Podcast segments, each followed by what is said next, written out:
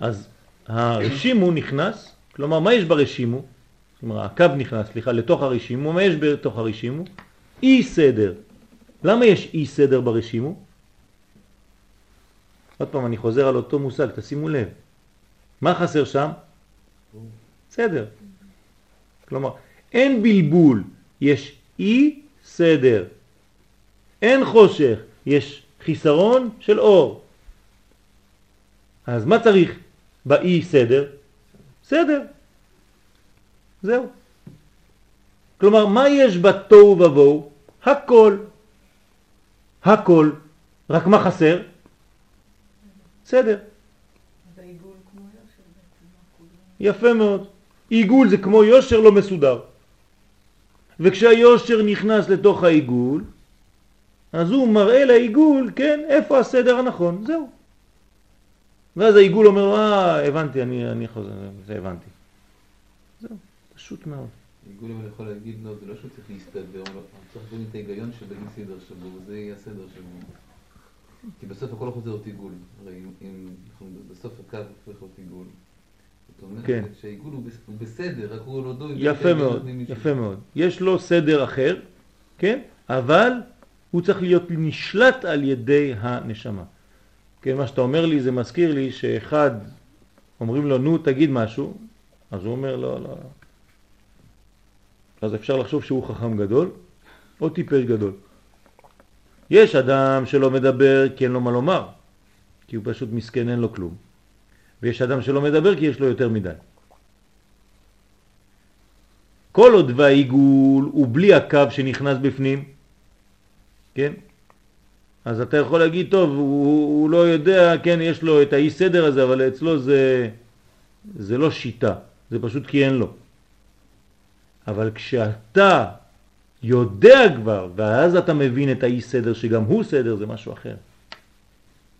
כלומר, כשהחכם יודע שאפילו העולם הזה כול כולו מסודר, זה משהו אחר. אבל כשאדם לא יודע והוא טיפש והוא אומר לך שיש סדר, זה בגלל שזה מתאים לו, האי סדר הזה.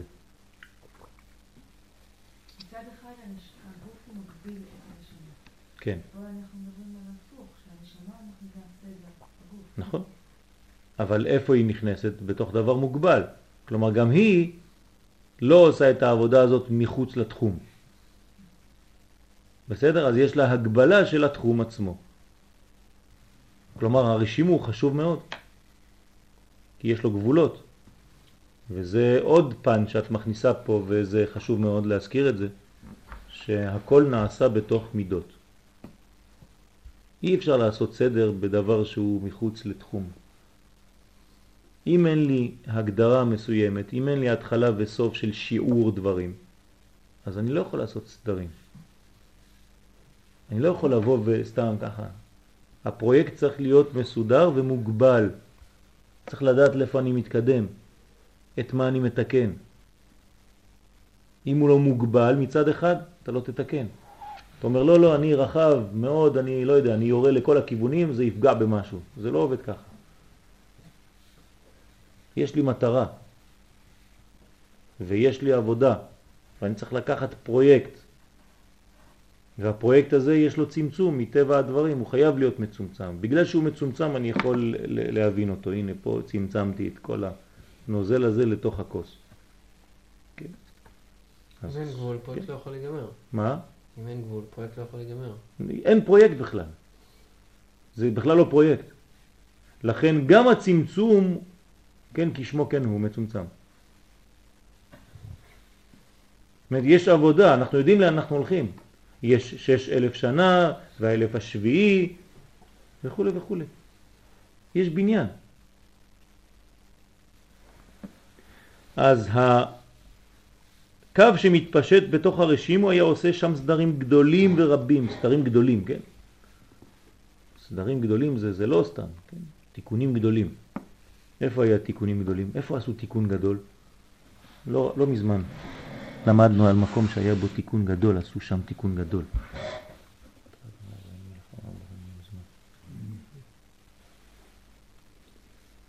בעזרה, בבית המקדש. אתם זוכרים שעשו תיקון גדול? זה שמחת בית השואבה.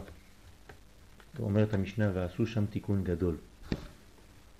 איזה תיקון עשו שם?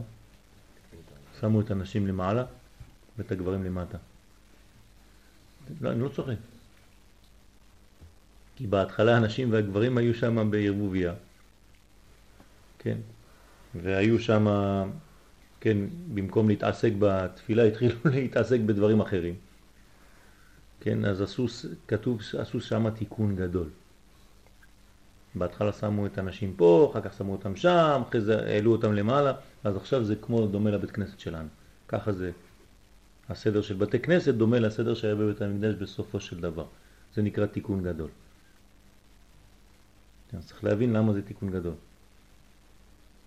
זה עטרות, אתם רואים? היא עטרה לראשנו. הגברים למטה, ואנשים כמו עטרה על הראש. כן, הן יושבות על הראש בצורה אחרת. כן, רוחנית יותר. אבל זה הסדר הנכון. כן, כמו קטר. זה נקרא תיקון גדול. אז הוא עושה סדרים גדולים ורבים, ככל הסדרים הרבים והגדולים הצריכים להנהגה. כדי להנהיג צריך סדר, כדי לנהוג צריך סדר. כן, יש תמרורים. כי כולם הוצרכו להשתרש שם. כי כל אחד, כל אחד בסוד אילן בפני עצמו. והנה סדרים אלה כולם הוא סוד, הם סוד הכינויים שהקדימו להתגלות, בסוד הרשימו. כלומר הכינויים קודמים לגילוי. איפה אנחנו רואים כינויים שקודמים לגילוי? אצל האדון הראשון, נותן שמות לחיות, זה משהו, השם שהוא נותן, או הורה שנותן שם לילד, מה שאתה נותן את השם לילד, זה משהו. אז מה זה כינוי?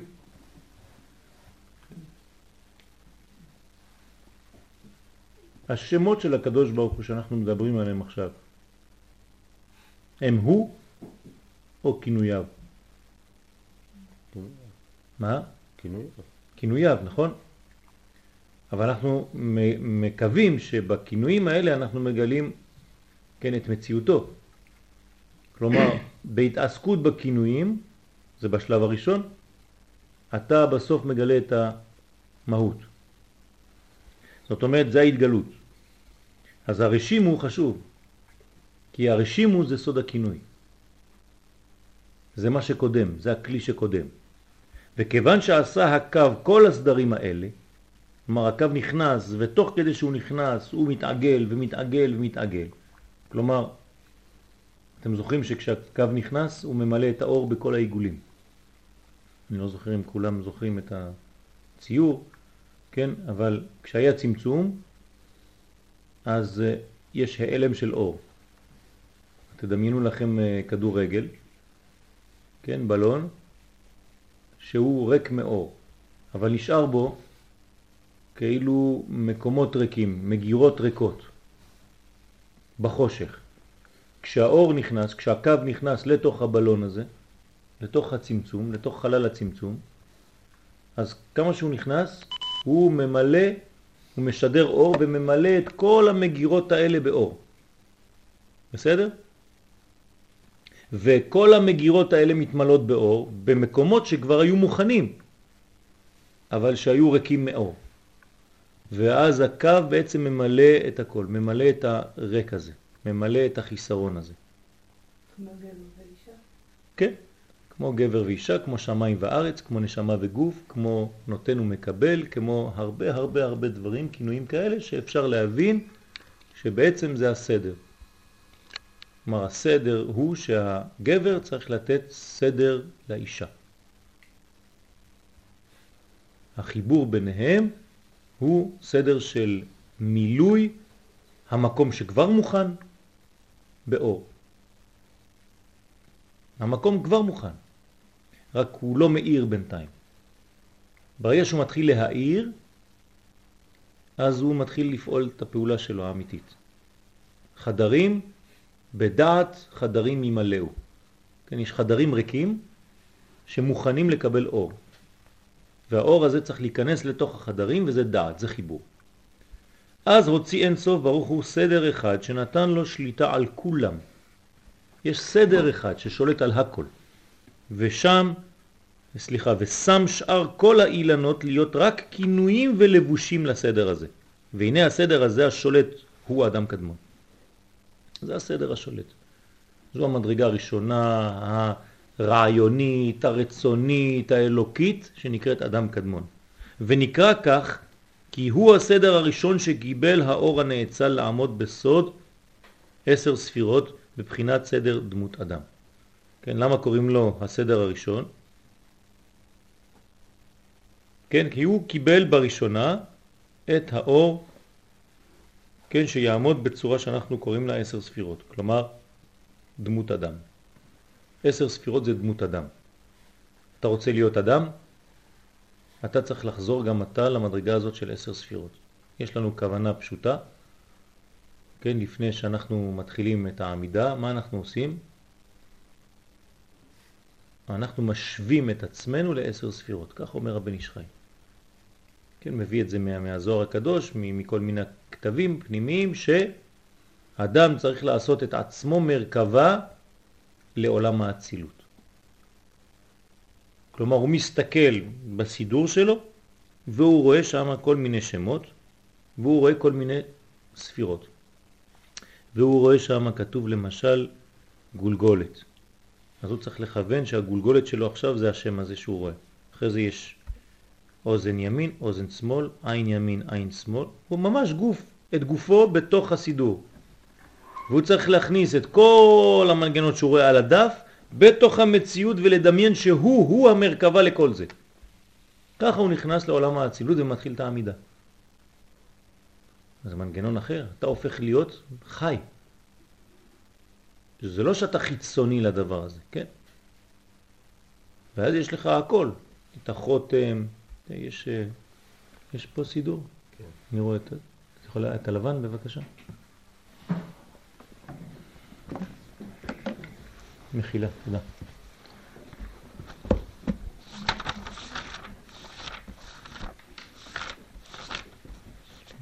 סידור, חי. מה? רואים שאתה משתמש בו. הנה.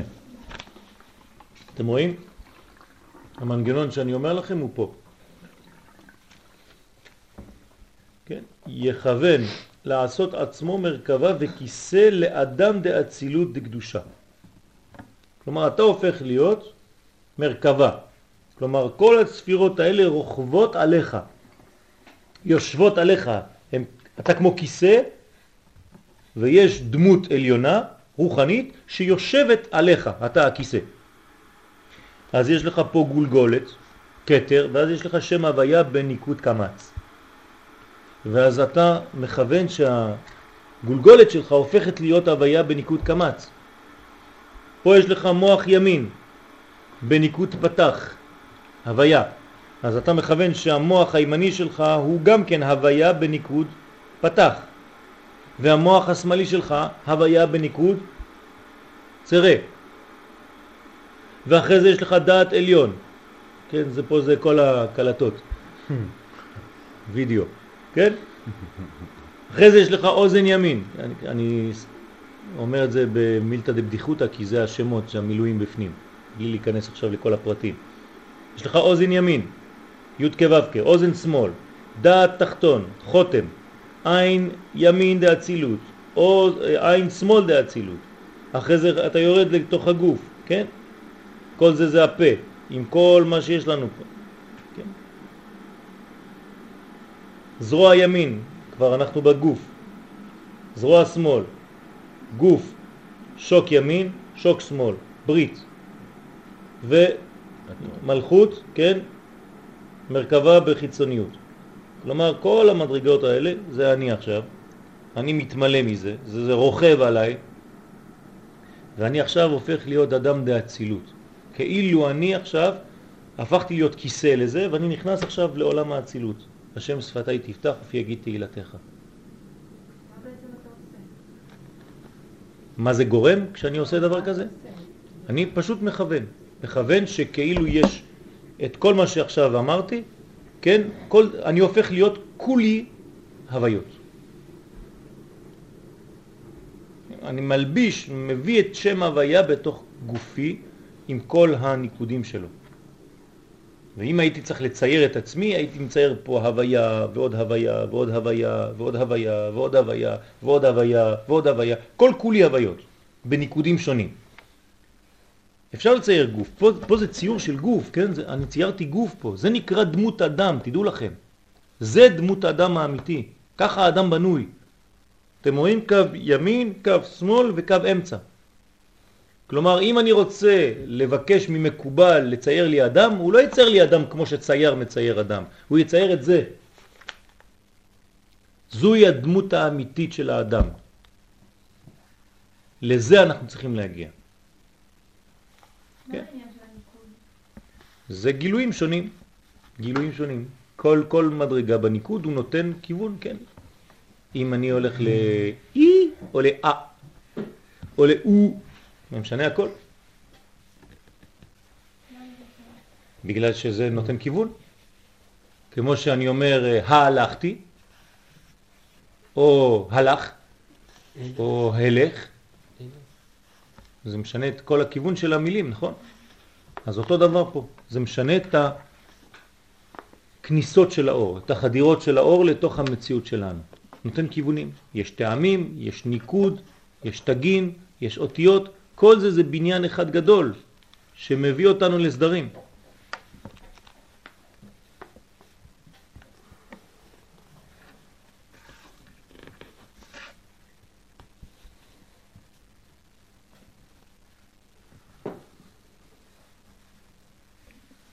וכיוון שעשה הקו כל הסדרים האלה, אז הוציא אין סוף ברוך הוא סדר אחד שנתן לו שליטה על כולם ושם, ושם שאר כל האילנות להיות רק כינויים ולבושים לסדר הזה.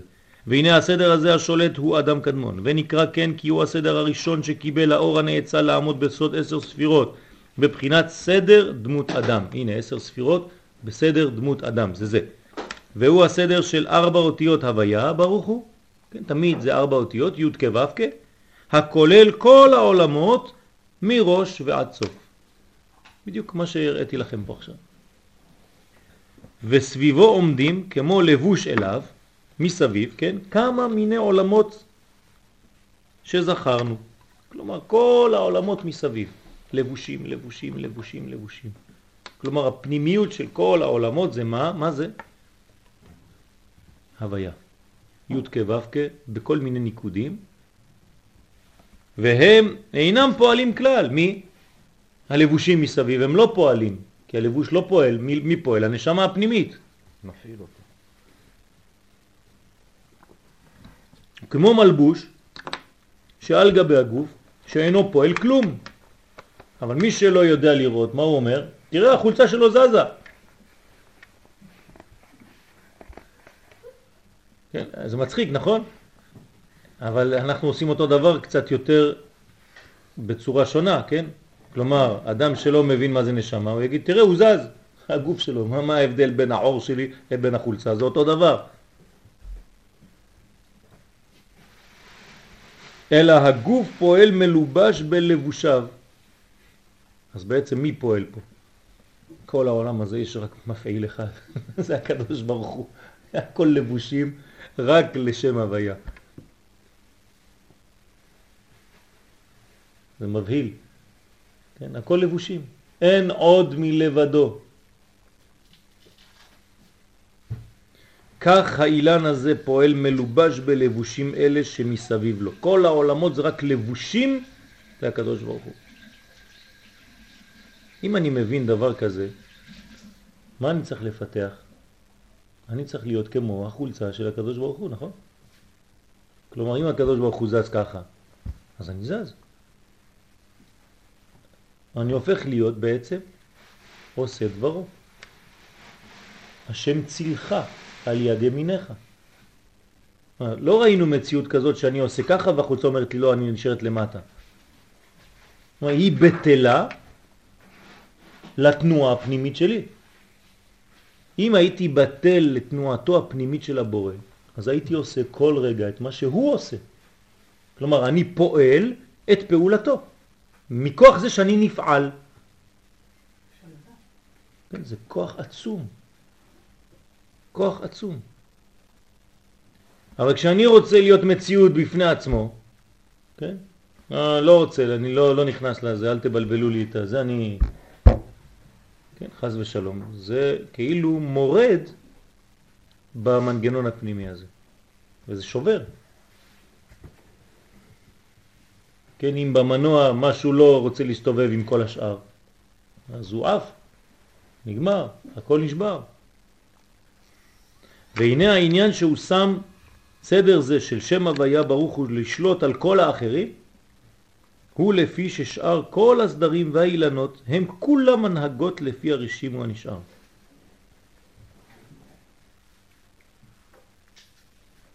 אך בסוד קשר כל הדברים האלה לבוא לייחוד,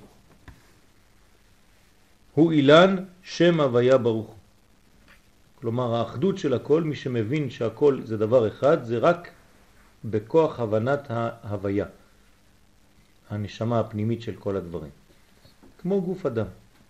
גוף אדם, אם האדם לא מבין שמה שמקשר בין כל האיברים שלי עכשיו כרגע, זה בגלל שהנשמה זורמת בכולם, והיא רק הדבר שמחבר את כולם. לכן האוזן שלי עכשיו מקושרת לאצבע הקטנה של הרגל. למה? בגלל שהנשמה מקשרת ביניהם.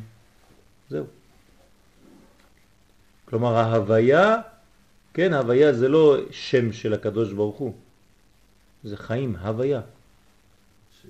זה, זה, זה כל המציאות האמיתית, זה ההוויה. זה מתגלה בארבע אותיות, כן? כי, כי גם שם יש חוכמה גדולה, איך בארבע אותיות האלה כל הכוח הזה מתלבש. זה שיעור בפני עצמו. כמה שיעורים. אבל זה סוד ההוויה. ודמות אדם זה כשאתה מבין שכל כולך הוויות, הוויות, הוויות, הוויות. ושכל העולם הזה הוא בנוי בדמות אדם, כי הרי כל העולם הזה קיים בשביל מי? חייב כל אדם לומר, בשבילי נברא העולם.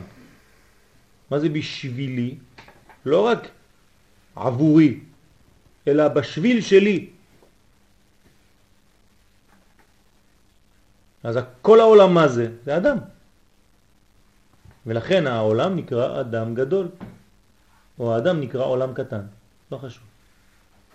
אותו דבר. כלומר, הקדוש ברוך הוא ברא רק מציאות אחת והיא אדם. זהו.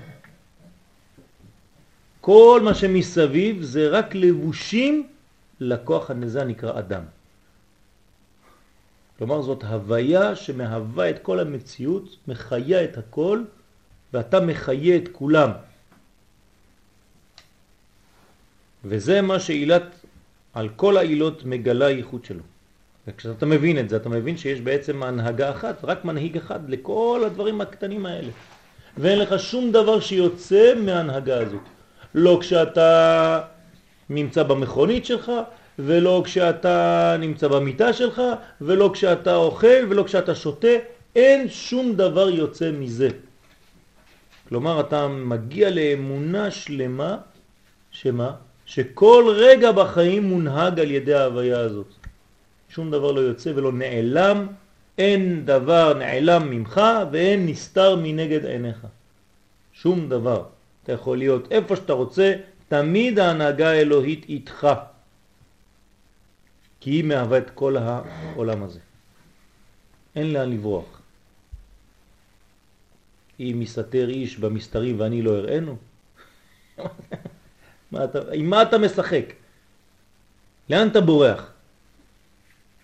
כל רגע ורגע יש השגחה פרטית, כי כל זה זה הוויה אחת. הוא מקשר כל ההנהגות בדרך אחד בסוד החזרת הרע לטוב. אתם מבינים עכשיו מה זה החזרת הרע לטוב? זה לא שיבוא זמן בעזרת השם, אינשאללה, שהכל הרע יהפוך לטוב. לא. זה שכל רגע אני מבין שיש לי אפשרות לראות את הכל בעיניים האלה, ואז הכל הופך להיות אצלי טוב. ולכן אומרים שהמשיח זה החוש שיש לו. מי נכנס לישיבה של מלך המשיח? הזכרנו את זה כמה פעמים. מי שרואה את המציאות באופן כזה. שכשאתה מראה לו דבר, הוא אומר לך, אבל זה טוב. יש לי חבר, כן, שלום וך. שמעתם עליו אולי. כל פעם שאני אומר, נו, מה שלומך שלום? הוא אומר לי, הולך וטוב. תמיד הולך וטוב, זו התשובה שלו. כלומר, זה הולך רק לכיוון של טוב, תמיד. וההורים שלו נספו בשואה והכל. מה? כן. הולך וטוב. זאת אומרת שאתה מבין שהמציאות היא מציאות שהולכת ונבנית.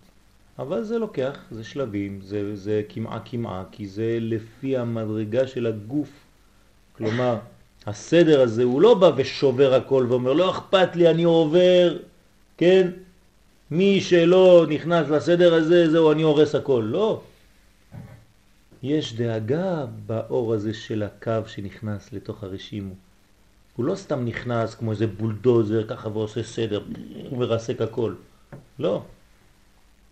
הוא נכנס ודואג שכל האלמנטים הקטנים, עד הקטנים, הפרטים הקטנים, כולם יקבלו את האור הזה. כמו הנשמה היא זורמת עד לנימים הקטנים, לוורידים הכי קטנים שבגוף, ומפעילה כל סנטימטר, מילימטר, אלפית המילימטר מהגוף שלי. יש דאגה, יש פה עדינות של האור הזה. כמו הרב שנכנס ומתלבש במציאות השכלית של התלמיד. יש עדינות, זה לא שהוא בא ומרביץ את השיעור שלו, כן? מרביץ תורה. כן? אפשר גם להעביר את זה באופן שהתלמיד יוכל לקבל את זה כזרם עדין, כמו שמן שזורם בשקט. שממש נכנס לכל המקומות, כן, ממלא את כל החדרים, בעדינות, בדאגה למקבל, כלומר בדאגה אמיתית לתת. כי רק מי שדואג באמת לתת, הוא דואג למי שיקבל. אם לא, אתה נותן, יש לך רק דאגה אחת לתת. גם זה צורה של נתינה שהיא לא נכונה. כשאתה דואג רק לתת, אתה דואג לעצמך עוד פעם. זה מנגנון שמבלבל. אבל כשאתה דואג לתת ברצון באמת שהשני יקבל, אה, פה אתה נותן באמת. אתה כבר לא נותן בשביל עצמך לומר נתתי. נכון. כן, נכון. ברחם התינוק מתפתח. כלומר, יש שם נתינה אמיתית. שם יש קיבלת. שם קיבלת את, ה, את הזר. אז אפשר לבנות תינוק. זה מתרקם. אבל אם לא, אז הוא נתן, בסדר, הוא נתן, אז מה, מי קיבל? הוא בא, זרק את ההרצאה שלו, אוניברסיטה, כולם יושבים שם, המורה לא אכפת לו משום דבר. כל אחד מדבר עם החבר שלו, זה בפלאפון, זה וזה, והוא נותן את השיעור שלו, גם מראה לו שעה לתת. לא אכפת לו מכלום, שום דבר. בא, נותן, סוגר, הולך. אותו דבר, היית מדבר באינטרנט, בטלוויזיה, זה אותו דבר. כן, מי שמדבר בטלוויזיה, הוא לא יודע מי מקבל, מי לא מקבל, הוא רק מדבר, יש מסך, וזהו. אנשים לא מבינים את הפנימיות של הדברים. אנחנו מתבלבלים בין הפנימיות לבין המסך. כן, אתמול היו שלושה גנבים שהם צריכים להזכיר לנו קצת את החיים שלנו. סיפור אמיתי פה בארץ. שלושה גנבים נכנסו לאיזה חנות, גנבו. הפסיקו, גמרו לגנוב, פתאום ראו שיש מצלמה. מה עשו? לקחו את המסך של המחשב. אמרו, הנה, עכשיו אף אחד לא יראה אותנו. השאירו את המחשב. זה החיים שלנו. לקחו רק את המסך, השאירו את, את כל הבלוק. מסכנים, לא מבינים איך זה עובד, כן? אומרים התמונות שלנו בתוך המסך. בואו ניקח את המסך. זה החיצוניות, זה הלבושים. זה מצחיק אותנו, אנחנו עושים ככה בחיים שלנו, כן?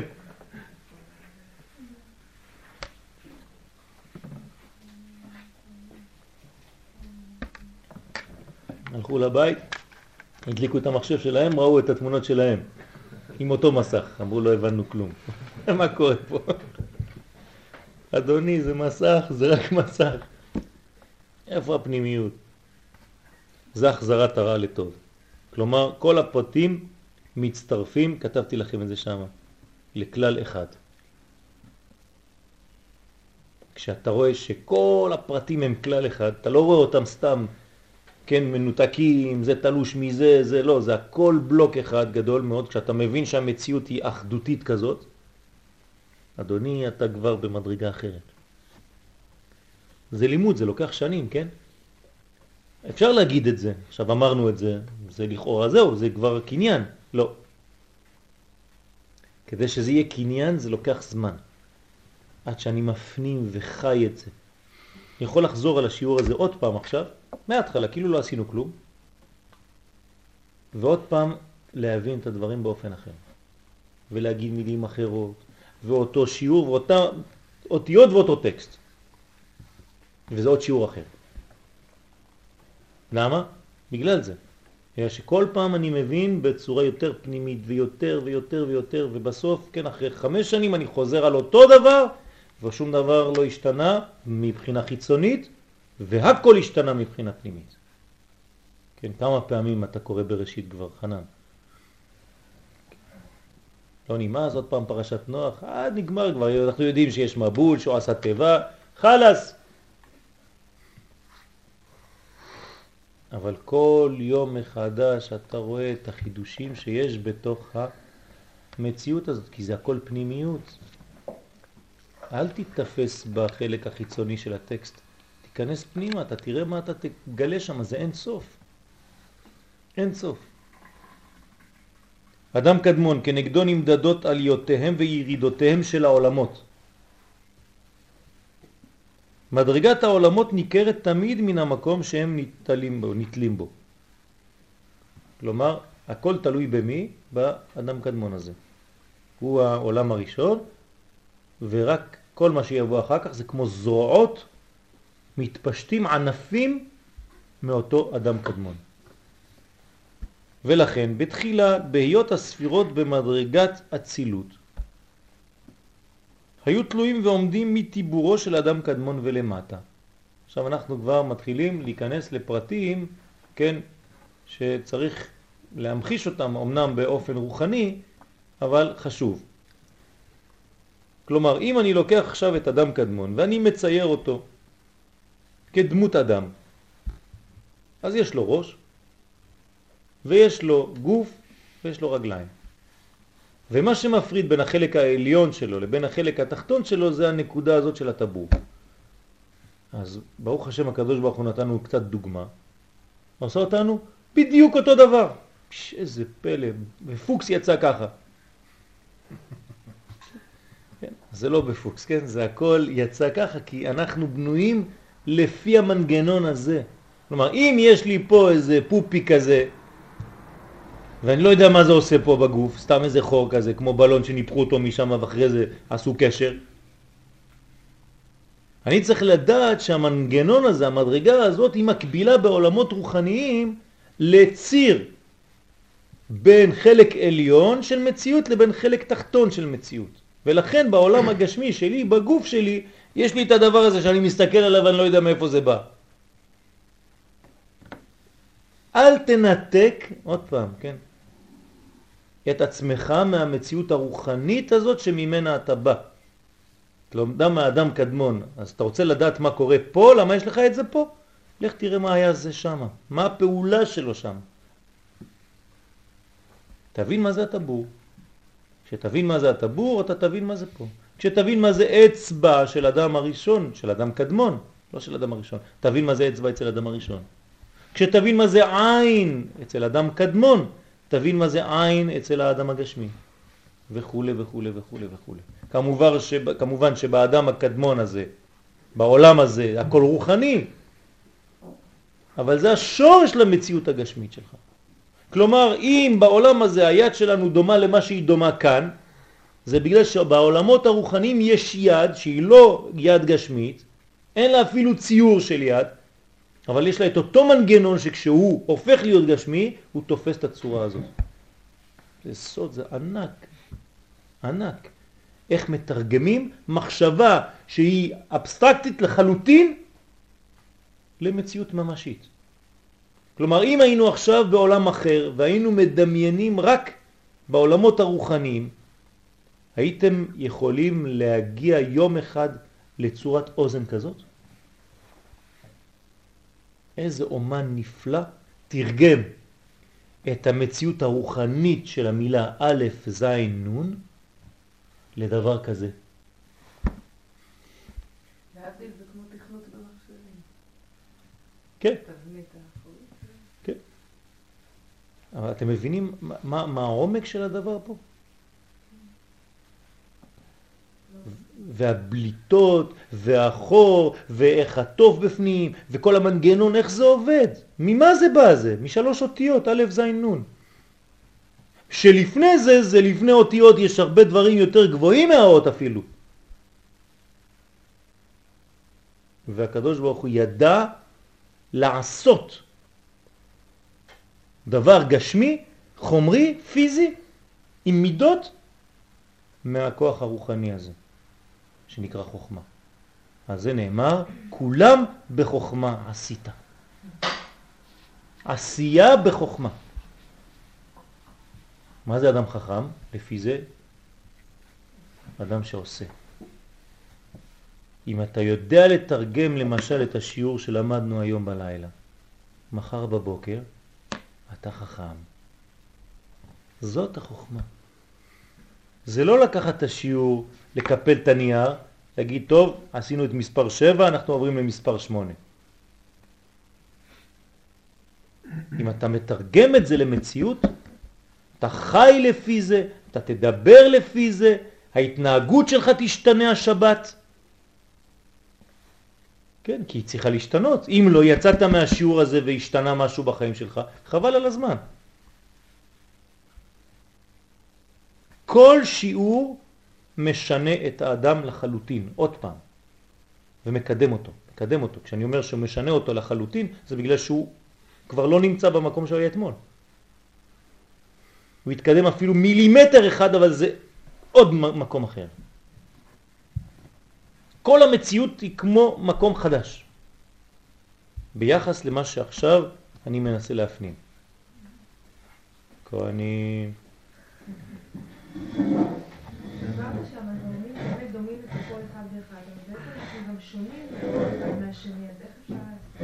נכון.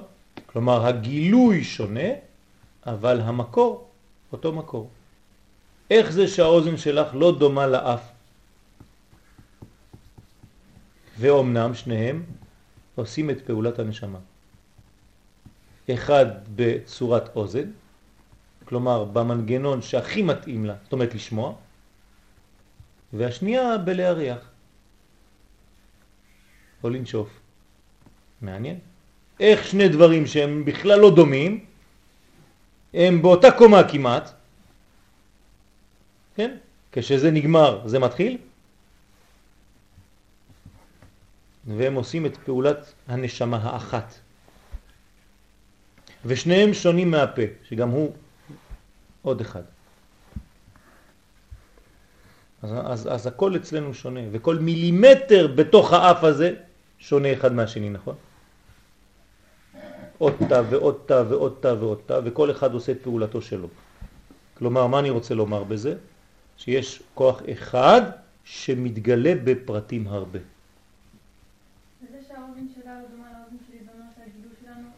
נכון, שהביטוי שלכם אחר, שאת צריכה לגלות את מה שיש בתוך ויקי, לא מה שיש במור. ואם את הופכת להיות חקיינית למה שיש במור, אז אין מקום בעולם בשביל ויקי, חס ושלום. כל אחד מאיתנו צריך להיות הוא, לא חיקוי של האחר. אני צריך לגלות את מה שאני. כלומר, האלוהות עוברת דרכי בצורה שהוא בנה אותי. עם כל החושים שהוא נתן לי, עם כל הכלים שהוא נתן לי, עם כל הכישרונות שיש לי. אני צריך להשתמש בזה. אם יש לי כישרון ציורי, אני צריך להעביר את השיעור שלי בצורה שהכי מתאימה לי, בצורה ציורית, שאנשים יבינו את זה כאילו שעכשיו אני מצייר לפניהם תמונה. ואם יש לי כישרון אומנותי אחר, או לא יודע מה, לא חשוב, מתמטי או מוזיקלי, אז תדבר בתווים. תדבר ב... לא יודע מה, כן? כל אחד וה, וה, והעבודה שלו והכישרונות שלו. יש שיעור, דרך אגב, יש אחד מדבר רק עם מכונות, רק עם, ממש, מנוע של, של מכונית. אחד נותן שיעורי תורה של, של פנימיות רק לפי המנוע. הצינורות שיוצאות מהבוכנות שם, זה מה... ממש ככה, כל היום הוא חוזר על אותו עניין. הוא כנראה, כן, הבין טוב טוב את המנגנון שם, איך זה עובד. הוא יכול לכתוב ספר, המנוע של המכונית והמנוע של החיים. זה, זה אה, צוריאל, אפשר לעבוד על זה. מעניין, כל המוסכניקים קוראים להם צורי, צורי, צור משהו, יש משהו עם זה. אה? שניים בארץ. זהו, רק שניים.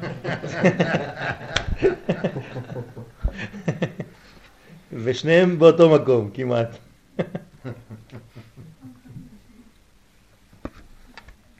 צור אחד במציאות, אחד לא במציאות. אה, אחד במציאות ואחד מחברים עולם נשמה ונפש. כן, אבל זה העניין. אז כל אחד מגלה, כל פרט מגלה בצורה אחרת את אותו אור. ולא לזלזל בפרטים האלה כי הם חשובים, זה צריך לעבור דווקא דרך הפרט הזה. כשם שפרצופיהם שונים, כך דעותיהם שונות. כלומר, זה לא שהוא, זה, זה משהו אחר, לא. אותו דבר, רק במנגנון אחר. בנוח כתבת בתולדות נוח, נוח חיים. כן. כן.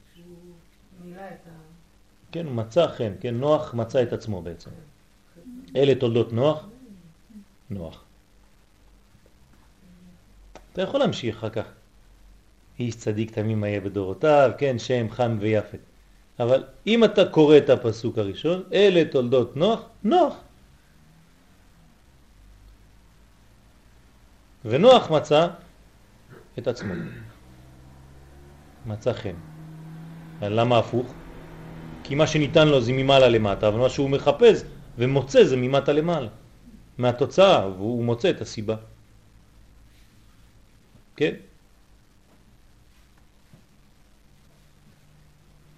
זאת אומרת, אני צריך למצוא לאיו. כן? או לאוי. לאוי. לאוי. לביאי. כן. ליוואי. כן? אני, אני, זה, זה, אני, אני, אני ככה אומר את זה בבדיחה, אבל זה חשוב. הרבי מקומרנה, זצ"ל אומר שאם אנחנו יודעים לטפל בשם שלנו, בשם שלנו, אנחנו מוצאים את כל המציאות של העולם בתוך השם שלנו, ובשם שלנו אנחנו יודעים בדיוק מה, מהי התכלית. לכן כשכותבים ספרים, כן, אתם רואים תמיד שהמחברים של הספר מחפשים בגמטריות, למה קראתי לספר הזה ככה, בגלל שהוא עולה בגמטריה ככה, וזה מתאים לשם שלי במילוי כזה. כן, כל מיני משחקים בזה. זה לא סתם, זה אמיתי. זה חשוב מאוד כי שם גנוז כל האנרגיה של האדם, בתוך השם שלו. כי אם היינו יודעים לטפל בשמות, כן, לתת שם זה לא פשוט. כשאתה נותן שם אתה מגדיר הכל. כן, אדם הראשון העביר הקדוש ברוך הוא לפניו את הבהמות, את החיות, והוא נתן להם שמות. אתם יודעים מה זה לתת שמות? גם כן חוכמה גדולה, עצומה, כי רק כשהוא נותן שם הדבר הזה מתחיל לחיות. כלומר, אדם הראשון היה לו כוח לתת את ההגדרה האמיתית של כל דבר, ואת המספר, את הערך המספרי, את הגמטריה שלו, את החיות שלו, ידע בדיוק מה זה. זה משחק, הקדוש ברוך הוא מעביר לו חתול, הוא לא יודע שזה חתול בינתיים, אין לו שם של חתול בכלל, או של פרה. והוא אומר, זה, הכוח הזה יש לו פה שזה 80, ועוד רש שזה 200, ועוד ה' שזה 5, זה 285, זה מקביל לאנרגיה של החיה הזאת שאני רואה עכשיו לפניי. ואם אני עכשיו מפתח את זה, וזה, ובונה ובונה על כל דבר יש ספר שלם. וזה מה שעושה אדם הראשון ונותן לשם, אומר לה, אני אקרא לדבר הזה פערה. אומר לה הקדוש ברוך הוא, בול, יפה מאוד. הבא נכנס, והשור עובר. איזה חוכמה זאת? אני אעביר לפניכם דברים, אלמנטים סתם, ותיתנו לזה שם. מי יכול לעשות דבר כזה? זה חוכמה אלוהית שהקדוש ברוך הוא נתן לאדם, קרא שמות. הגמרא אומרת,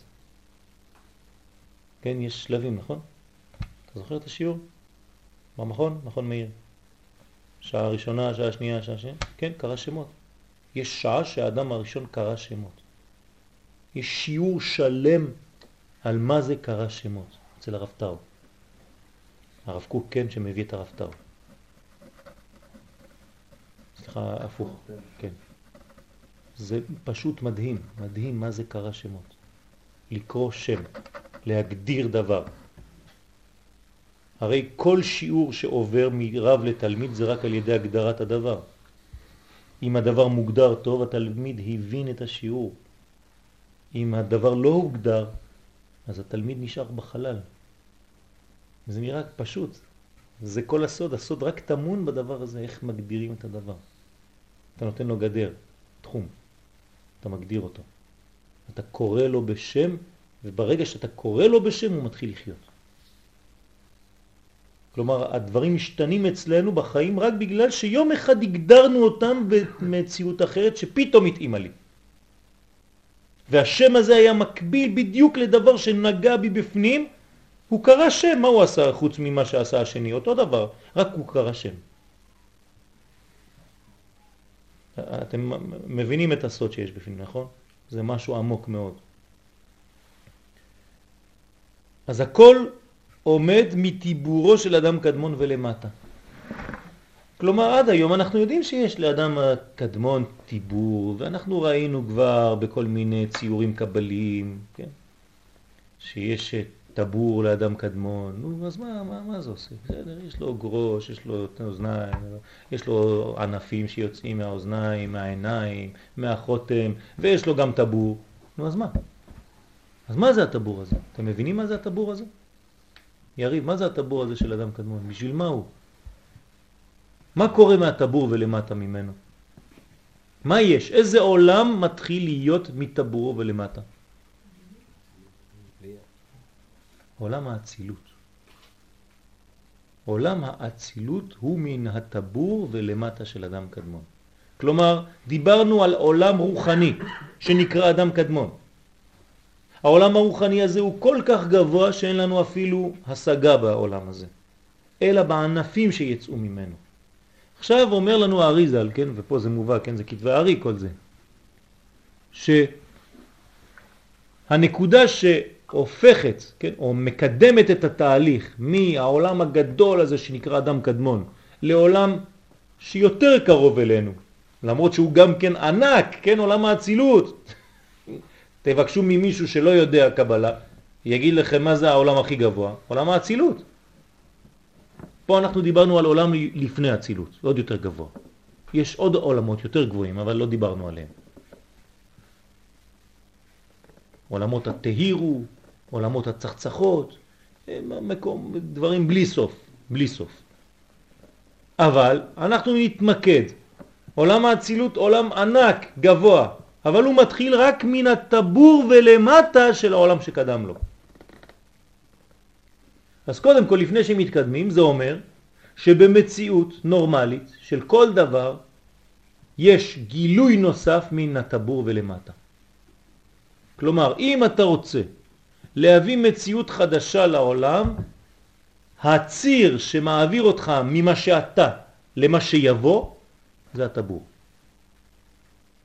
מן הטבור ולמטה יש מציאות חדשה שנולדת.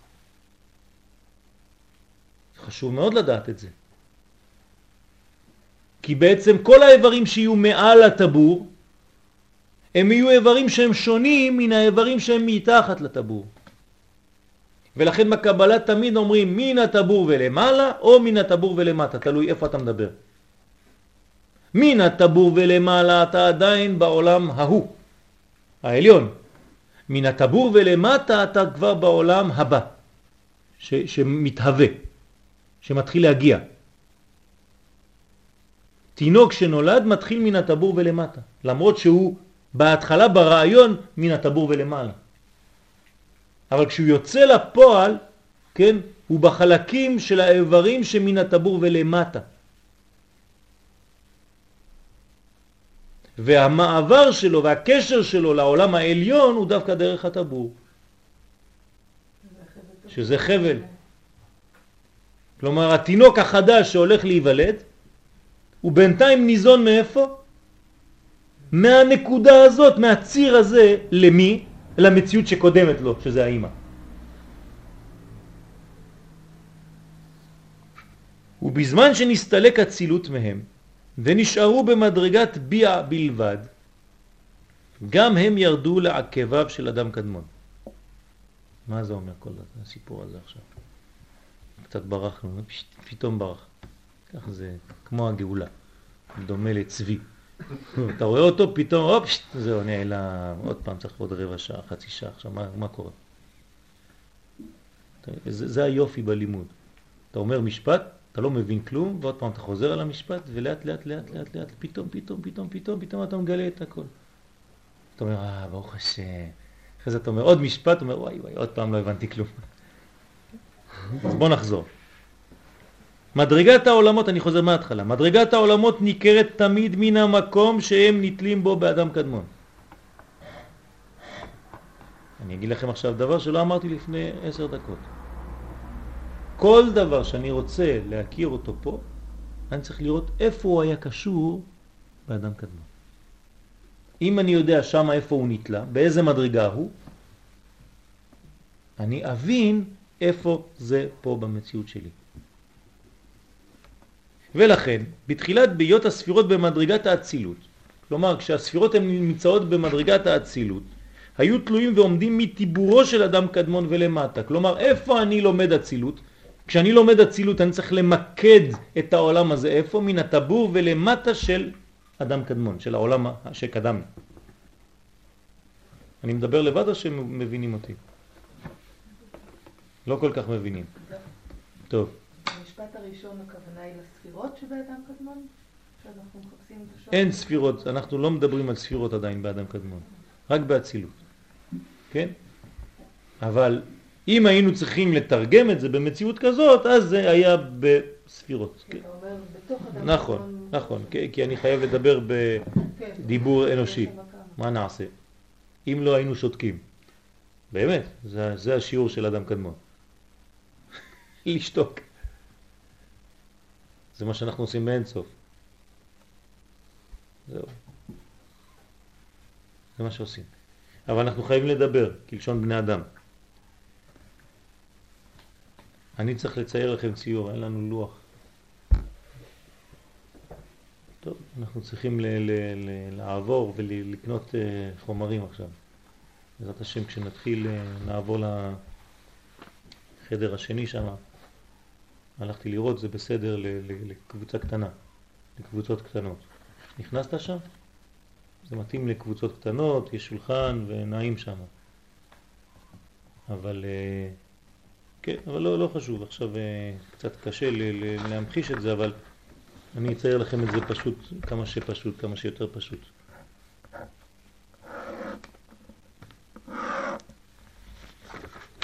נגיד שזה אדם קדמון. זה עולם. כן? אני לא מדבר בינתיים על החלק שנקרא ראש, אני לא מדבר על החלק שנקרא גוף, אני מדבר מן הטבור ולמטה. מן הטבור ולמטה שלו יבוא עולם האצילות. כלומר, כל זה אדם קדמון, וגילוי עולם האצילות שאנחנו מדברים עליו, עולם האצילות, אתם יודעים איזה עולם גדול זה, זה רק גילוי שהוא מתחיל מן הטבור של אדם קדמון ולמטה ממנו. כלומר, תדמיינו לכם איזה גודל זה אדם קדמון ביחס לאצילות. כשאני אומר גודל, אני לא אומר גודל פיזי, כן? משמעות, רעיון, זה ענק אדם קדמון. זה אין סוף אפילו. מבחינתנו אנחנו קוראים לזה אין סוף. הצילות מתחיל מן הטבור ולמטה, זאת אומרת זו מציאות שהיא כבר יותר מתגשמת, למרות שזה עדיין עולם רוחני, זהירות, כן? ראש האצילות. כן. מה זאת אומרת ראש האצילות? אצילות. ראש האצילות מתחיל מן הטבור ויורד למטה. פה יש רגליים. ברגליים יש עקב, נכון? אתם רואים שבעקב, כן, תיגעו בעקב שלכם, האור קצת אה, מתייבש, נכון? מתחת, יותר, יותר אה, קשה, כן? בעובי הזה של העקבים שלנו, כן, בעובי הקטן, לא בכל העקב, רק בעובי, ב, ב, לא יודע כמה זה, זה 5 מילימטר, שם נמצאים עולמות בריאה, יצירה ועשייה. קביעה. בסדר? המחשתי לכם בציור דבר רוחני, זהירות, כן? אבל זה רק כדי להמחיש לכם את סדר הגודל של הדברים.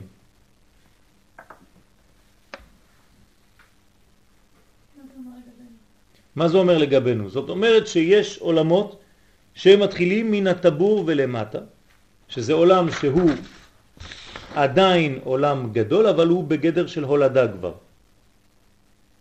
ויש מדרגות שהן כל כך נמצאות בתוך חושך, שזה בעובי העקביים שם, שזה עולם מאוד מאוד מאוד שמתגשם, וזה לא סתם איזה סתם עולם, גם בריאה, עולם הבריאה, אתם יודעים מה זה עולם הבריאה?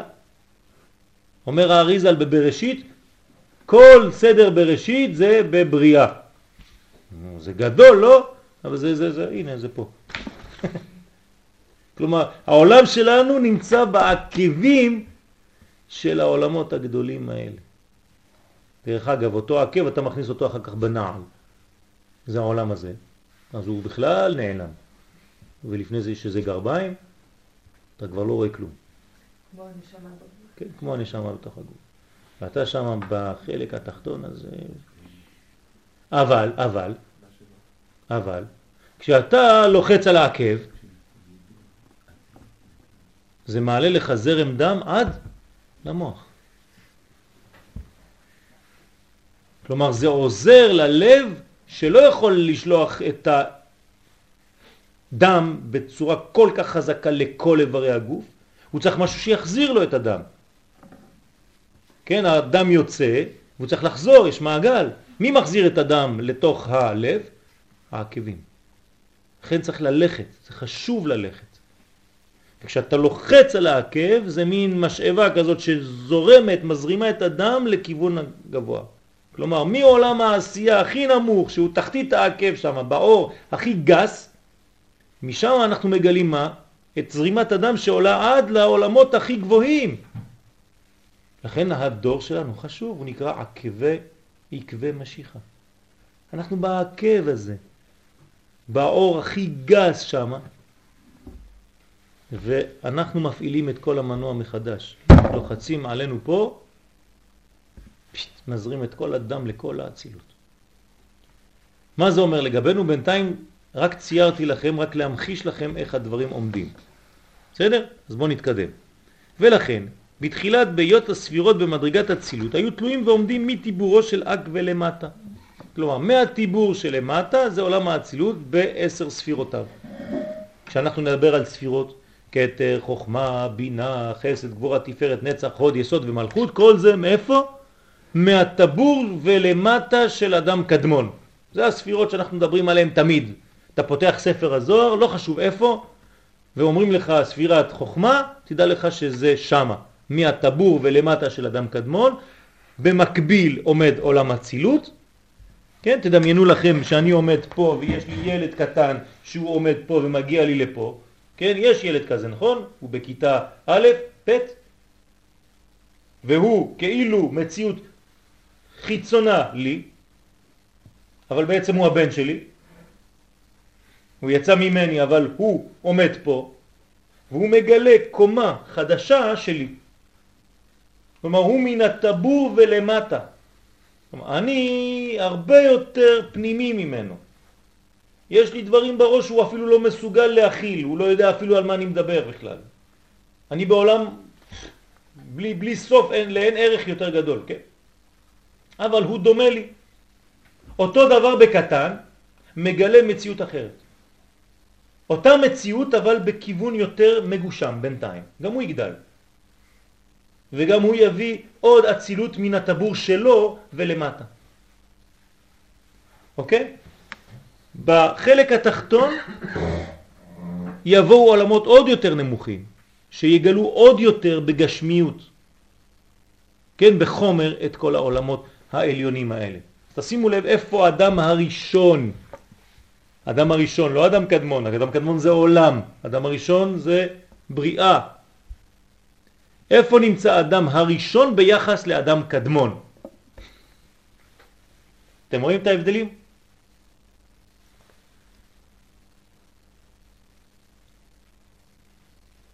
ובזמן שנסתלק הצילות מהם, ממי מהם?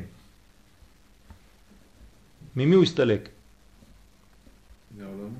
אה? מדרגת, למי זה, למי זה חוזר מהם? על מי זה מדבר? אה? כל אחד אומר משהו אחר. שמעתי עולמות, אה, אצילות, ספירות, מה? עכשיו יש לנו הכל.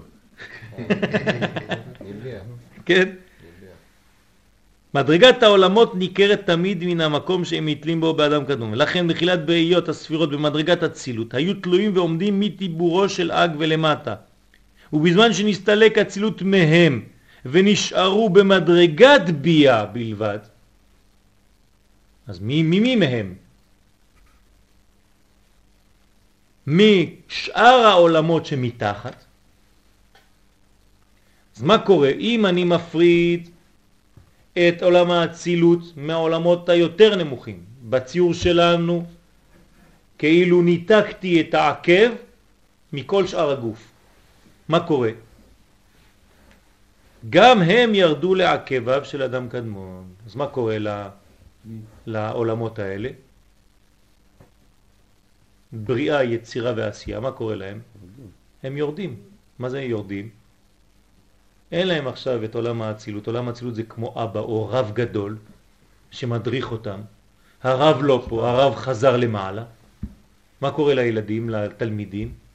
הם יורדים לעקב, שוקעים בעקבים. מה? איפה היו קודם? הם גם היו בעקב קודם. מה? הם גם היו בעקב קודם. לא. איפה היו קודם? בטבור של הקודם. נכון. נכון? אז הטבור שלו בעקב של אף. לא, לא, לא. בהתחלה הכל מתחיל. אין דבר שהוא כבר קיים. הרי אין עולמות ביה עדיין, נכון? כדי שביה יהיה קיים, אז אצילות צריך להסתלק? נכון, נכון. כדי ש... כדי שהאצילות יהיה קיים, אז אק צריך ל... יפה. אז זה, לא מסתלק, זה כן. כאילו נעלם. כן. כלומר, כדי שהבן שלי יהיה, אני צריך- קצת להתמעט, אז להיות קצת בצל, כדי שהוא יאיר. כן, זה, זה, זה, לא- זה לא היה בכוונה, אבל זה יצא. כן, אין סתם. אין סתם. כן, אבל זה, זה העניין. זאת אומרת שכל עוד והצילות נמצא כאן, אז לא רואים לא את בריאה, לא את יצירה ולא את עשייה. כשהצילות חוזר למעלה, אומר לתלמידים שלו, טוב עכשיו תסתדרו קצת לבד, אז uh, מצד אחד הם יורדים לעקב, כן, זאת אומרת הם uh, מרגישים ש... כן, הכל נופל ככה. מצד שני הם מתחילים להיות. כן? כי לפני זה הם לא היו, הם היו בטלים לאור של האצילות. עכשיו, מה זה העקבים של אדם קדמון? מקום הראוי לביאה. זה המקום הראוי להם.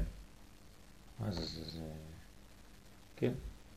לא נראה מקום יפה גבוה, כן, אבל אצל אדם קדמון זה, ה, ה, כן, הלוואי עלינו, כן? אדם קדמון, אפילו להיות בעקבים שלו, זה, זה, זה מציאות, כן? אנחנו לא, לא, לא, לא מבינים על מה אנחנו מדברים בכלל. אנחנו היום בעקבים, כן, של המשיח. בעקבים של המשיח. תדמיינו לכם מה זה המשיח. איזה גודל, איזה אדם, איזה איש יהיה פה. כן? זה האדם האמיתי, אדם. אתם קוראים אדם, הכוח הזה שיופיע כאיש, כן? כשנראה אותו, אנו נראה איש, כן? גשמי, ילוד אישה. אבל הכוח הרוחני, העוצמה שתהיה לאדם הזה, אנחנו לא מבינים אפילו. אפילו אם נהיה בצל של העקב שלו, אנחנו נגיד תודה. אז זה המקום הראוי לבריאה, יצירה ועשייה. זה נקרא ביעה. ואף על פי שאחר כך, כשנעשו מביע אביע, איך מביע, מבריאה, יצירה ועשייה, נעשים אצילות, בריאה, יצירה ועשייה. הביע זה ראשי תיבות, אצילות, בריאה, יצירה ועשייה. איך? אף על פי שאחר כך כשנעשו מביע אביע, חזרו ועלו. מה זאת אומרת חזרו ועלו? איך נהיה אביע? אז עוד לא למדנו את זה, זה שיעורים בפני עצמם. נלמד איך מביע חוזרים לאביע, ואז, כן, מה קורה? הם חוזרים ועולים. מה זאת אומרת חוזרים ועולים? זה התלמידים שגודלים. ממציאות של בריאה, יצירה ועשייה, הם מגלים גם כן את האצילות. כלומר, התלמיד הופך להיות הוא בעצמו רב. הנה לא חזרו למדרגתם הראשונה, אלא היה להם עילוי קצת ולא לגמרי. כלומר, יש עלייה, אבל לא שלמה. אנחנו נבין למה גם כן. כי תהליך הבריאה הוא תהליך של התגשמות. ולכן אנחנו הולכים ומתגשמים. זה, זה מה שהקדוש ברוך הוא רוצה, זה מה שהמעציל רצה. לא שנשאר רוחניים, אלא שנרד יותר ויותר עד שנופיע במציאות גשמית. אז איך אתה מופיע במציאות גשמית? עכשיו אני מתרגם לכם את מה שקורה. האור הוא אור גדול מאוד. באיזה שלב, כן, החללית מתפרקת לשתיים, נכון? ככה זה בחלל. כן? וזאת הולכת, ופתאום זאת הולכת לבד עכשיו. כן? למה? בגלל שהיא הלכה, זה המציאות הרוחנית של המציאות הגשמית, ששניהם ביחד בהתחלה. כן? זה הצילות וזה ביה. כשהצילות עוזבת את ביה, מה קורה לביה? זה מתגשם יותר, נכון? כי הכוח הרוחני, הנשמה שלהם עוזבת. אם הנשמה עוזבת את הגוף, מה קורה לגוף? גשמי, יורד, נופל. אז זה מה שעושה, התהליך הוא תהליך כזה תמיד. הולכים ביחד בהתחלה, זה ליווי, אחרי זה הרב קצת עוזב אותך, או שאתה עוזב אותו, לא חשוב, אבל אתה מתגשם יותר. אבל אחרי זה מה קורה? אתה גם עולה, כי יש מציאות שאתה בונה לעצמך מנגנון כזה עוד פעם. אבל אתה לא תעלה למדרגה שהייתה לפני, כי כל המנגנון פה הוא מנגנון של בריאה. אני רוצה להגיע לאן? לחומר. אז הקדוש ברוך הוא עשה תמיד מנגנון כזה שהולך, הולך, הולך, ותמיד החלק העליון מתפרד, יוצא, והחלק התחתון מתגשם יותר. הולך ומתגשם, הולך ומתגשם, עד שזה הופך להיות מציאות גשמית של העולם הזה. תרגמתי לכם ככה כמו איזה לוליין, איך מעולם רוחני, אלוהי, מגיעים לעולם גשמי. הכל אור בהתחלה, אבל גם עכשיו, רק שיש אור זך ואור שמתעבה, שנהיה יותר גס. וכשהאור הזך עוזב את האור העבה, אז הוא הופך להיות עוד יותר עבה, עד שבסוף גם הוא הופך להיות כזה, ואותו מנגנון חוזר והוא עוזב את החלק התחתון, והחלק התחתון מתעבה, מתעבה, מתעבה, מתעבה, עד שהוא הופך להיות כלי אמיתי, ממשי, ואנחנו יכולים לגעת פה בעצים, באבנים, בחומר, בגוף. והשתלשלות. וזה תהליך שהוא חשוב ונחוץ כדי להתקדם. תמיד זה עובד במדרגה כזאת, במנגנון כזה, של בניין של היפרדות מהחלק העליון בשביל לתת לחלק התחתון מציאות. נתרגם את זה לחיינו, כן? וזהו מה שסג חזר לבן, ולא נקרא עוד סג. זאת אומרת, שם סג זה שם גבוה, בלי להיכנס עכשיו לפרטים, זה עולם שנקרא בינה, כן? אבל הוא הופך להיות מלכות. בעצם הרב פה אומר, זה ככה שבינה הפכה להיות מלכות. מה? לא, זה משהו אחר, עולה לבינה. פה אנחנו אומרים שבינה מתגשמת יותר והופכת להיות מלכות, היא בגילוי. כן? אלמא דאיטקסיה מתגלה באלמא דאיטגליה. כן, עולם בכיסוי מתגלה בעולם של גילוי. גילוי. לאה מתגלה ברחל. עולם הבינה מתגלה במלכות. זה מה שהוא אומר. זאת אומרת, מה שבדיוק הסברנו עכשיו, שהעולם הבא בעצם הופך להיות העולם הזה. ולעתיד לבוא, כשיחזרו למדרגתם בשלמות, כלומר כשכולם ישיגו את המדרגה השלמה שלהם, יחזור בן להיקרא סג.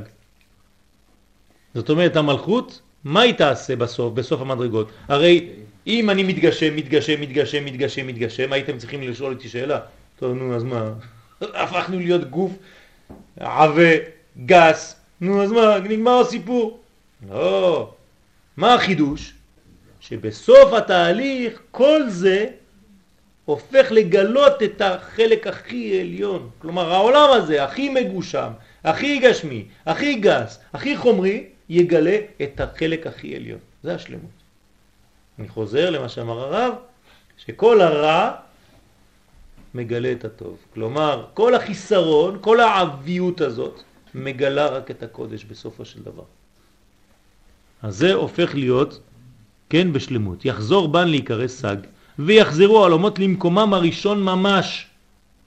זאת אומרת, לגלות את עולמן הראשון ממש. אבל איפה? מה החידוש? למטה, למטה בעולם הזה. אתם מבינים את התהליך, איך הוא יפה? הקדוש ברוך הוא עושה גוף, בורא גוף. אבל הגוף הזה הוא לא מתנתק, הולך ומתנתק ונפרד ונגמר הסיפור. אז בסדר, זה הפך להיות רוחני מאוד, וזה הפך להיות גשמי מאוד. לא, בסוף הגשמי הזה יגלה את הרוחני הכי גבוה. זה הבניין האמיתי. אז פה יש, סגרנו בעצם מדרגה. כשאנחנו עכשיו יורדים, אנחנו נהיה בחלק התחתון של אדם קדמון. בחלק התחתון שלו. מה מתגלה עכשיו? העולם שמתחת, נכון? מה בא אחרי אדם קדמון? אצילות. עכשיו, ביניהם יש איזה, כן, אה, שנאי.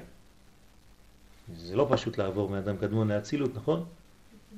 אז איך, איך, איך עוברים מאדם קדמון לאצילות?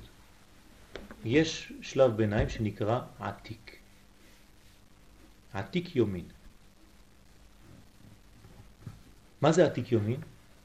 למה הוא נקרא עתיק? כי הוא מעתיק את מה שהיה למעלה למציאות תחתונה יותר. אז עכשיו אנחנו קוראים את העתיק הזה, לא נגמור אותו, אבל רק נתחיל. שמתי אותו פה כי הסברתי שבוע שעבר למה. אז אנחנו עכשיו בעתיק יומין, דילגנו עליו מקודם. עתיק יומין. כמו בתיאור של זה, אנחנו זזים. כן. זה אותו דבר. יש, אנחנו, יש לו כמה שמות, אנחנו לא ניכנס עכשיו לכל הפרטים, יש עתיק, יש עתיקה קדישה, יש עתיק, עתיק יומין, יש הרבה שמות, אבל לא ניכנס. זה שינויים בתוך המציאות הזאת. כלומר דקויות. אבל מבחינתנו אנחנו נקרא לזה עתיק יומין. לא, זה לא בא ביחד, זה, זה קומה. Okay? כלומר, שניהם קטר. שניהם חלק מקטר של הצילות. אבל אני מבין שכבר אנשים מתבלבלים. כלומר, אני לא רוצה לדלג לאט לאט, אני רוצה להתקדם לאט לאט. ראשית תיקונו של אינסוף, רוצה לומר אדם קדמון, זה התיקון של אינסוף, כן? הוא על ידי עתיק יומין, המלביש אותו מטיבורו ולמטה. תשימו לו, עכשיו הוא חוזר אותו דבר. אמרנו שמטיבורו של למטה מה היה? אצילות. עכשיו מה אתה אומר לי? שתיקון של האינסוף, תיקונו של האינסוף, זה מן הטבור ולמטה. מה, האינסוף צריך תיקון? למה יש בו קלקול? אלא שאתה מבין עכשיו שהמושג תיקון זה לא בגלל שיש קלקול. תיקון זה גילוי. מימוש. תיקוני זוהר, זה לא שרבי שמעון עשה טעויות במשך 70 שנה, בסוף הוא עשה ספר כולל, אומר תיקוני זוהר, בוא נעשה את כל התיקונים של הטעויות שלנו. לא. תיקון זה מימוש של כל הפוטנציאל שהיה בתוך הזוהר. לכן עיקר הזוהר זה תיקוני זוהר, תדעו לכם. נכון. זה התינוק. תיקון. אז מטיבורו ולמטה, אז מה מתחיל? אמרנו עולם האצילות. עכשיו תשימו לב, אני, אנחנו נסיים בזה היום, כן? אדם קדמון, אני רק ממחיש, כן? לא להתבלבל. מטיבור ולמטה מתחיל עולם האצילות, נכון? עכשיו עולם האצילות ממה הוא מתחיל? מאיזה ספירה יש לו? איזה, מה הספירה הראשונה של אצילות? קטר של אצילות, נכון? קטר, חוכמה, בינה וכו'. עכשיו, הקטר של אצילות, עכשיו אני חוזר לדברים שלך, קטר של אצילות הוא פה, בטבור. מה יש בתוכו בקטר הזה? אם אני עכשיו פותח את הקטר הזה, מסתכל עליו בגדול, מה יש בו? יש לו שתי קומות. החלק העליון נקרא עתיק, כי הוא מעתיק את האדם קדמון לאצילות, אז אני חייב לעבור דרך זה, והחלק התחתון שדבוק בו, ושניהם קטר, נקרא אריך. כלומר, עתיק ואריך ביחד זה מציאות אחת שנקראת קטר, שכל זה יתחיל את המנגנון שנקרא אצילות. למה זה נקרא אריך? האריך הוא בעצם ה... המציאות של, של האצילות ממש. שהוא נמשך ממנו? לא, בגלל שהוא ערך אפיים. אריך אנפין. אריך אנפין. כלומר, יש שם מציאות של מעבר לזמן, של המתנה, עוד מעט ניכנס לכל זה, כן? כשאנחנו אומרים ערך אפיים ורב חסד ואמת, כן? כלומר, אפילו שאנחנו עושים שטויות בחיים שלנו, הוא מעריך אפיים. מאיפה זה מגיע? מהמדרגה הזאת. קודם הוא מעתיק, ואז הוא מעריך את מה שהוא... יפה מאוד. כן, אז הוא, את מתרגמת כמו שהוא אמר, כן? שזה להעריך את הדבר הזה. יש אולי את העניין הזה שם. על כל פנים, הקטר הוא בנוי משניהם. הנה הקטר, החלק העליון נקרא עתיק, החלק התחתון נקרא אריך, ושניהם קטר של איזה עולם? אצילות. אצילות. ואיפה זה מגיע פה? הקצה הזה, מה זה? טבור. זה הטבור של אדם קדמון. בסדר? כלומר אנחנו עכשיו יורדים למציאות יותר ממשית. מעתיקים את מה שהיה למעלה, כי הרי זה הרעיון שלנו, אמרנו שזה הדוגמה. אז צריך להעתיק את הדוגמה הזה למציאות, את הדוגמה הזאת למציאות. ואז אנחנו מעתיקים את זה. הרגע הראשון של העתקה הזאת הוא כבר שייך, כן, נתחיל להשתייך לעולם נמוך יותר. אבל הוא נקרא עדיין עתיק. זאת אומרת הוא נעתק, נעתק זה גם נבדל. אז מצד אחד הוא מעתיק את העליון, אבל הוא גם נעתק מן התחתון. הוא שייך ולא שייך, נוגע ולא נוגע. אבל העריך עצמו הוא ממש כבר שייך לעולם האצילות. כלומר, החלק התחתון של המוח הזה כבר שייך לכל העולם שיבוא מתחת. מה שאין כן החלק העליון שהוא נוגע בו אבל לא נוגע. הוא כזה צף. בין העולם שנקרא אדם קדמון, שהוא הרגליים שלו, או, או הרצפה שלו, לבין התקרה של העולם שמתחת. כן. לפעמים עוברים מעולם לעולם, כן, נופלים מהתקרה לתחתית בצורה קצת חדה, כן? זה מה שקרה לחברנו, כן, עבר מאצילות לביאה. כן, ברוך השם שניצלת. אז זה צריך להבין לאט לאט, אנחנו נתקדם ברעיון הזה, אבל כל העניין, הדאגה שלי זה שלא רק תבינו איך זה עומד, אלא מה מה זה מביא, כן? איך זה משתלב לנו בחיים, מה? כן, איך אנחנו מיישמים את הדברים האלה כמה שיותר. אז אנחנו אמנם לומדים פה תורה שהיא פנימית מאוד, אבל לאט לאט מתרגמים אותה למציאות שיכולה לעזור לנו בחיים גם. שבת שלום. זה נחזור על החלק הזה של בעזרת השם פעם הבאה.